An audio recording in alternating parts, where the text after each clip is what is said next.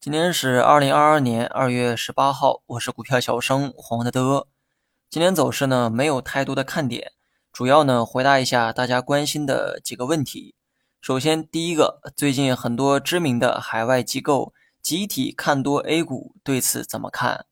首先呢，从中长期角度来说，我个人呢也看多 A 股，但这并不代表市场马上会涨。海外机构的分析呢有一定的专业性。但我希望大家不要失去主观的判断。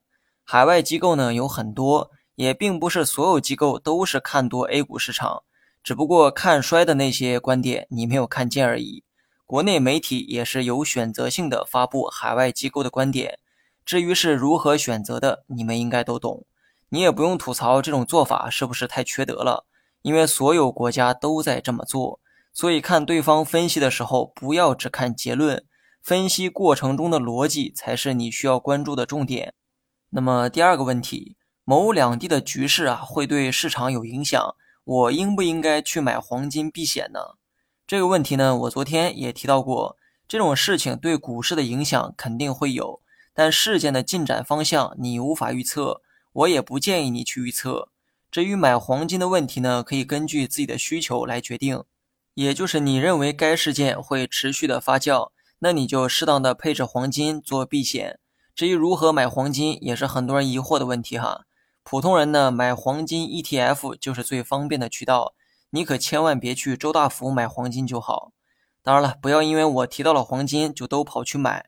我教的只是一种配置的思路，具体买不买、怎么买，取决于你的判断。如果你问我买没买，我的答案是没买。第三个问题，漂亮国加息会对市场的影响很大吗？对市场影响大不大，要看加息的程度是否超出了市场的预期。最终的答案呢，谁也不敢保证。